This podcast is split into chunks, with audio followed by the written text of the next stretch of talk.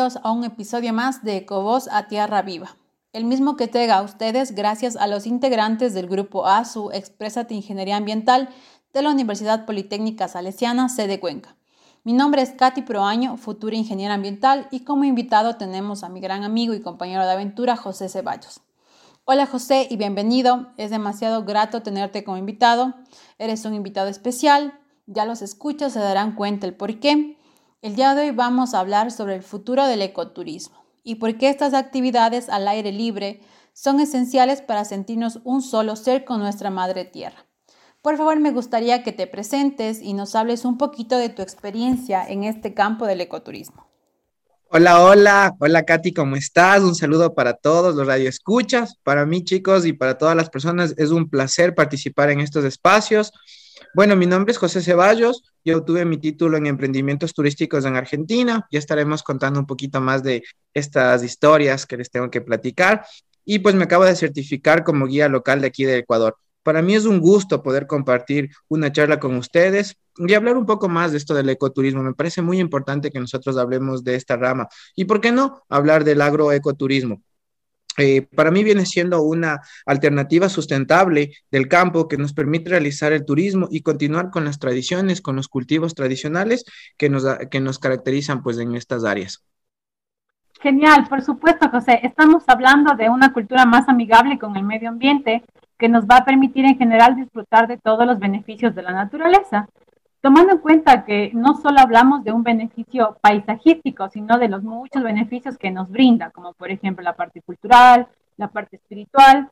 Hay muchos estudios que mencionan que el estar en contacto con la naturaleza estimula la creatividad, reduce el estrés, nos ayuda a ser nosotros mismos y nos aumenta el autoestima y el control. Entonces, justamente estamos hablando de muchos beneficios que deberían ser aprovechados y explotados. Y bueno, cuando me refiero o cuando menciono explotados, me refiero a un uso sustentable, con total respeto por el equilibrio del medio ambiente. Sí, eh, tienes mucha razón.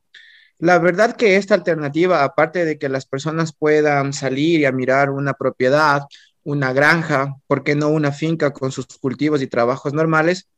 Nos brinda la oportunidad de hacer caminatas. Y mira que eh, cuando nosotros realizamos caminatas, eh, las personas pueden realizar ejercicio, respirar aire puro y recrearse en la naturaleza. Esto te ayuda muchísimo y es, ojo, que les digo la verdad, está comprobado científicamente, esto nos ayuda muchísimo a fortalecer el sistema inmunológico.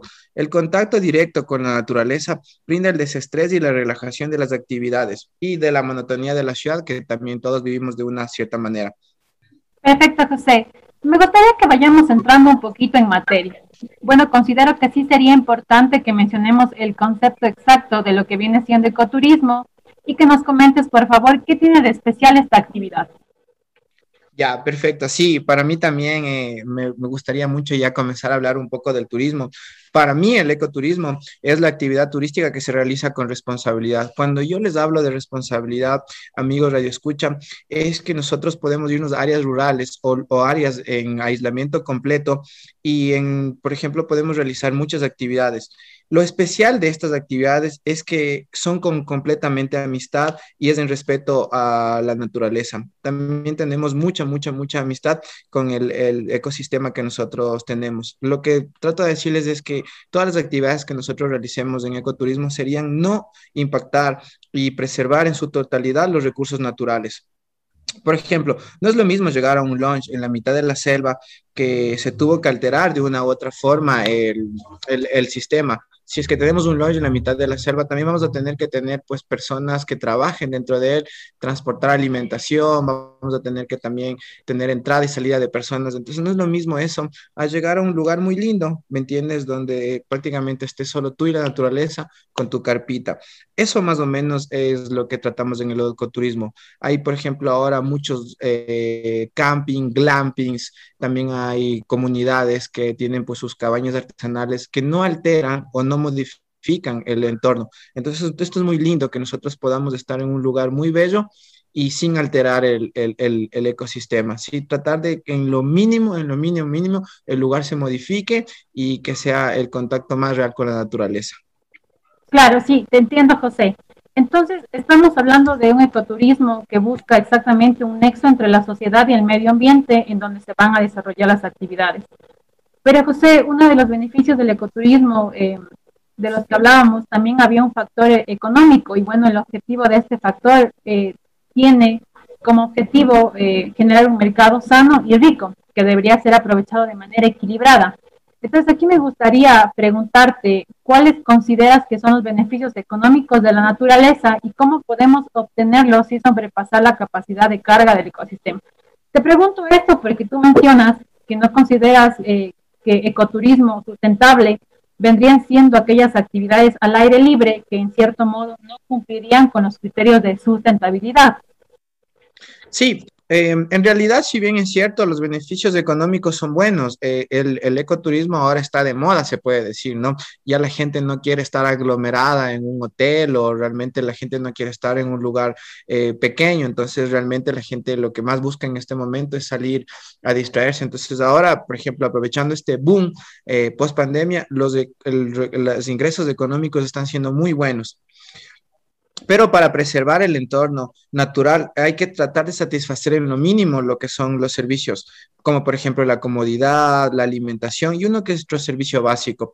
De eso se trata mucho el ecoturismo. Si bien es rentable tener, por ejemplo, un jacuzzi o una piscina en la mitad de la selva, esto crea un impacto. De una u otra manera vas a crear un impacto en el medio ambiente. Entonces, lo ideal del ecoturismo es tener, por ejemplo, una cabaña económica, eh, es, por ejemplo, tener un glamping muy bello, es, ¿por qué no tener, por ejemplo, una cabaña artesanal o eh, una cabaña hecha a la, medida de las personas y confeccionada eh, con, sus, con sus, puede decirse, tradiciones, ¿no? Y eso es algo muy amigable para el ecosistema. Entonces, para mí, lo que mejor buscamos es satisfacer en lo mínimo los, servicios. Por ejemplo, hay muchos lugares que no vas a tener electricidad. Va a haber muchos lugares en que no tengas, tal vez incluso como yendo hasta la laguna amarilla del altar, no vas a tener un baño, ¿sí? Vas a tener que dormir en una carpa. vamos a tratar de, de no satisfacer esas necesidades que son la comodidad o un higiénico, pero vamos a tener otras satisfacciones. De eso es lo que nosotros tratamos en el ecoturismo, de no, no lucrarnos tanto, porque obviamente es mucho, muy rentable, como te digo, tener tanta comodidad y cobrarte por cada servicio, e incluso por el Internet. Entonces, renunciamos un poco a eso para cobrar lo justo y pues igual se tienen muchos ingresos económicos. Es muy bueno, es muy bueno. Y lo mejor de todo es que tanto ganamos las personas que realizamos el ecoturismo y sale beneficiado el entorno natural. Sabes que me encanta que hayas aclarado la diferencia entre realizar actividades ecoturísticas y actividades turísticas. Entonces aquí entra un factor súper importante para el ecoturismo, ¿sí? para que el ecoturismo justamente sobresalga y crezca, que es la sociedad. Entonces, ¿cómo logramos que las personas comprendan que el ecoturismo es necesario y vital para una mejor y mayor conservación de nuestros patrimonios culturales y naturales. Estando ya ahora claros con el verdadero significado del ecoturismo, que es como tú mencionas, no es lo mismo ir y hospedarse en un hotel cinco estrellas en mitad de la selva versus ir y poner una carpita que tenga los servicios básicos y te dedicas simplemente a disfrutar de lo que te da la naturaleza, nada más. Bueno, eh, ya netamente hablando sobre las personas que lo realizan, estas personas primeramente tienen que tener un amor grande a la naturaleza, ¿sí? Eh, si bien es cierto renunciar a comodidades que nosotros tenemos, que son habituales, por ejemplo, una cama, un buen colchón, eh, un baño cerca y el acceso al Internet y el acceso, pues básicamente a lo que es la electricidad. Si nosotros renunciamos un poquito eh, al practicar el, el, el ecoturismo, nosotros, por ejemplo, podemos tener la satisfacción o el no sé, el, mayor éxtasis de llegar a lugares increíbles, como por ejemplo, ya te había mencionado lo que es la Laguna Amarilla en el altar, también podemos hacer una eh, acampada aquí en lo que es el Cerro Puñay. ¿Por qué no? dormir en una linda comunidad en la mitad de la selva, en cabañas tradicionales construidas como sus ancestros lo hacían. Y así te pudiera explicar muchos lugares en que nosotros podemos, pero realmente tenemos que renunciar un poquito a la comunidad y con ese amor a la naturaleza, abrir nuestros corazones y vamos realmente a tener una empatía y un verdadero, verdadero contacto con la naturaleza. Es muy lindo esto del ecoturismo. Claro, José. Y bueno, en la actualidad eh, se podría decir que ya existe más conciencia ambiental. Es más, hay tendencia respecto al ecoturismo que sin duda van a conservar la mejora del patrimonio natural. Por ejemplo, tenemos el plugin, que es una práctica que nació en Estocolmo en el 2016, que combina justamente el ejercicio al aire libre con la recogida de los residuos que se encuentran, por ejemplo, en las playas, en las montañas o incluso en nuestras propias ciudades, que bueno, en muchos casos justamente son dejados o olvidados por los turistas. También tenemos el reto viral del Basura Challenge. Entonces, eh, me gustaría, me encantaría asegurar que la mentalidad de las personas ha cambiado. Tenemos una ética ambiental más definida, más comprometida con el cuidado del ambiente. ¿Tú qué opinas sobre eso? Sí, la verdad que concuerdo muchísimo contigo. Eh, justo estaba por recalcarte eso de que las personas que profundamente aman la naturaleza son las personas que no, no, dejan basura, ¿sí? Algo que algo, ah, no sé si te identificas tú, cuando nosotros vamos a la montaña, siempre llevamos nuestra bolsita, recogemos la basura. Sí hay personas que les toma esto de nuevo o no tienen esta cultura, pero siempre habrá estas personas que digan, hey, por favor, recoge la basura. Y tal vez no lo digamos, pero vamos, nosotros nos acercamos personalmente y lo recogemos. Eso es muy, muy, muy importante que lo mencionemos, que cada vez que nosotros realicemos ecoturismo, en los lugares donde vayamos prácticamente como se minimiza el personal de servicio o se minimiza eh, lugares muy inaccesibles, no se puede entrar a limpiarlo, cada uno es responsable de conservar la, el cuidado y la mantención de estos lugares. Y es lo mejor, como tú dices, que nosotros pues podamos tener el lugar siempre limpio, lo podamos tener muy adecuado. Ya no somos el típico ecuatoriano que decía eh, que los extranjeros son más cultos y que solo los extranjeros no botan basura. Ya esto lo estamos haciendo nosotros y estamos dejando este legado para las futuras generaciones. Claro, sí, José, te entiendo totalmente. Sabes que bueno, según la Organización Mundial del Turismo, la OMT, eh, los turistas post-COVID, porque esta tendencia es como que nueva, tienen una mayor conciencia de la crisis ambiental y tienen intereses por tener un consumo más responsable y con una inclinación hacia distintas dinámicas que promueven las actividades sostenibles y sustentables. Y estas actividades van a afectar de manera positiva el medio ambiente. Sí, así es. Eh, no ajeno a este tema, te puedo contar, eh, y bueno, vamos contando un poco también a los radioescuchas que vamos a tener un regalo para ellos. Sí, al final les vamos a explicar. ¿De qué se trata ese regalo? Bueno, ahora te explico un poquito. Eh, yo tengo un emprendimiento, ¿sí? En una propiedad que está muy aislada, sí, que está muy aislada. yo empecé este proyecto hace cinco años y pues el proyecto principalmente se formó con un voluntariado para que estas personas, los extranjeros eh, de cualquier nacionalidad, puedan visitar y nosotros principalmente enseñarles el funcionamiento agrícola con el calendario lunar.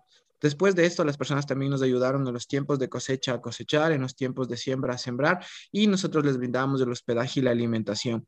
Entonces, las personas se maravillan de este sitio, eh, gente de Francia, para resumirte, de Asia, Europa, Oceanía, de los cinco continentes llegó a este lugar y se fascinó. Y uno dice, ¿qué pasa con nosotros los ecuatorianos? ¿Por qué no visitamos nuestro propio país? Si vienen de Nueva Zelanda hasta acá, ¿por qué la gente de Guayaquil, de Loja, dice que es lejos?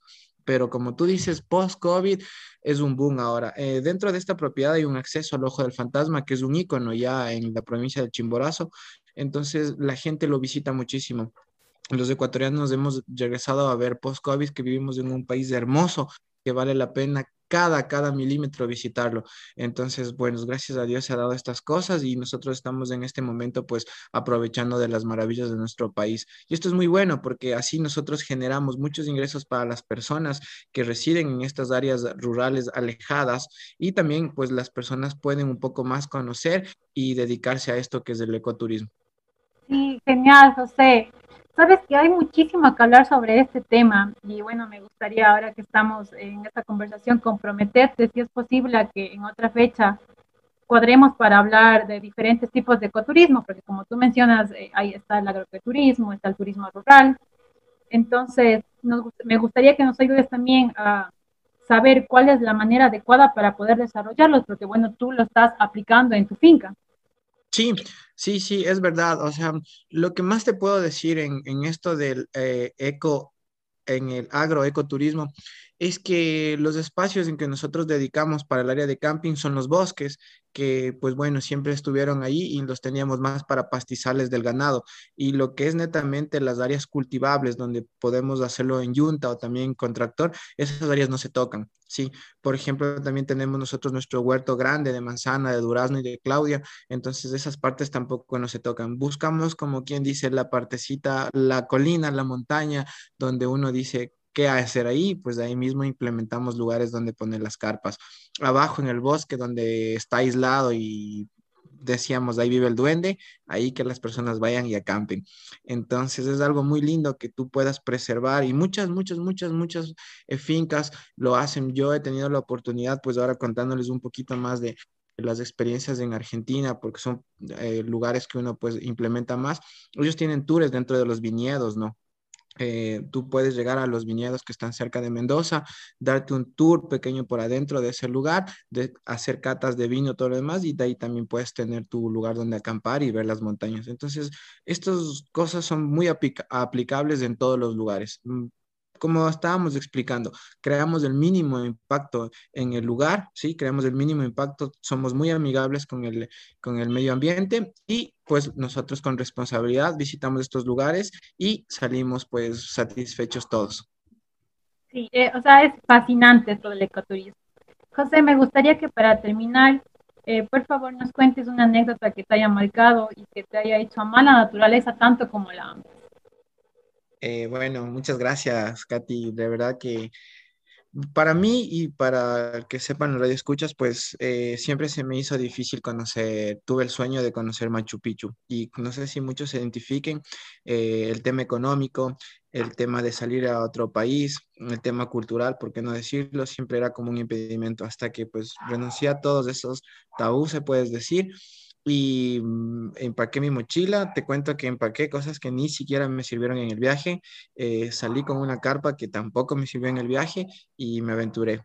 Ya en el viaje me di cuenta pues prácticamente de que eh, el equipo de camping que uno necesita para actividades son otros. Yo me llevé una carpa de playa necesitaba una carpa de montaña. Eh, yo me llevé ropa por decirlo así, cualquier cosa y necesitaba pues botas de trekking, bastones, etcétera, y fui aprendiendo. Pero lo lindo de llegar a, al Cusco fue que yo me llegué a un lugar con mucha cultura, ¿sí? Y eso es algo muy lindo que ya lo estamos aplicando los ecuatorianos también, de ser amantes de nuestra cultura. Y de ahí tienes dos alternativas para ir Machu Picchu. Puedes tomarte un, tren, que el valor era 100 dólares de ida, 100 dólares de regreso, o caminar dos días. Entonces ese fue como mi anécdota más linda de salir a caminar desde, desde Cusco. Eh, fui a un lugar que se llama Urubamba, y desde ahí comencé a caminar. Eh, cuando yo lo hice, el acceso al camino Inca era completamente gratuito. Era como quien dice, o ibas por el camino Inca o ibas por el tren. Luego, eh, la gente optaba muchísimo por ir por el camino Inca, así que lo cerraron y lo hicieron eh, prácticamente también turístico con reserva de seis meses. Pero cuando yo fui, pude acampar. muchas personas que tal vez han ido comparten conmigo. Llegas a ruinas preciosas como están Ollantaytambo, están también el Salapunco y pues el dormir por primera vez en una carpa y ver las estrellas, el levantarme y tener el arrullo del río, el llegar y fascinarme de ver el Machu Picchu en la mitad de las montañas y sus nevados atrás, pues yo creo que esa, esa anécdota jamás la voy a olvidar. Espero que les haya gustado. Es, es mi top uno en mis mejores aventuras. Gracias, José, por compartirnos esa anécdota. Espero que las personas que nos están escuchando puedan tener una experiencia de ese nivel y bueno, ya con la información que les hemos dado, puedan desarrollar y esa inclinación hacia las actividades en beneficio de nuestra madre tierra. También, José, hablando un poquito de la sorpresa que les hemos preparado a los radioescuchas, eh, quisiera que tú les comentes cómo va a ser la temática, cómo va a ser, dónde va a ser, qué van a aprender, cuál va a ser la experiencia, que no tengan miedo a, cometer novatadas, como tú dices, porque todas las hemos tenido. Entonces, por favor, coméntanos un poquito eso. Chévere, chévere, se viene algo muy lindo.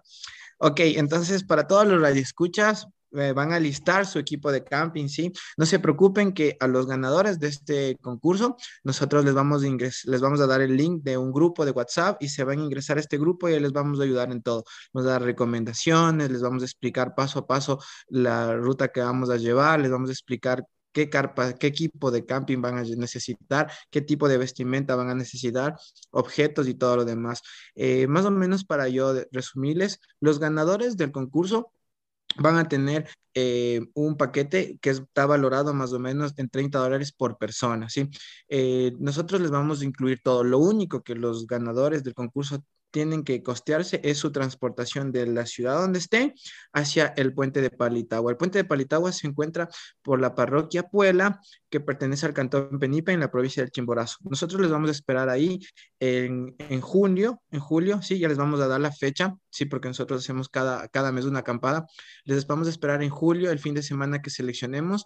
Eh, a, las 10 de la mañana. Nosotros les recogemos y les vamos a pasar a invitar a una propiedad privada, les vamos a dar una bella zona de camping con el debido distanciamiento social. Van a tener también su alimentación. Ustedes pueden, las personas ganadoras pueden eh, tomar su alimentación y llevárselo, es, lo, damos en descartables, lo pueden llevar hacia su área de camping o pueden alimentarse cerca del lugar donde servimos la alimentación Después de eso vamos a pasar a tener unas maravillosas caminatas por dos cascadas muy lindas. De hecho, una de estas se llama el Mayorazgo y es una de las más grandes de la provincia del Chimborazo y tal vez con el clima, si nos lo permite, vamos a ingresar en una cueva mágica para que vean unos eh, unas aves voladoras que se llaman tallos. Al segundo día, sí, vamos a conocer una cascada fantástica y vamos a hacer una caminata hacia el ojo del fantasma. Ahí vamos a poder disfrutar de termas naturales, son muy abrigadas, nos vamos a disfrutar de un baño y si es que pues nos avanza la aventura y espero que tú, Katy, nos acompañes y logres esta vez, pues puedas llegar a ver la cascada escondida que está al fondo del ojo del fantasma.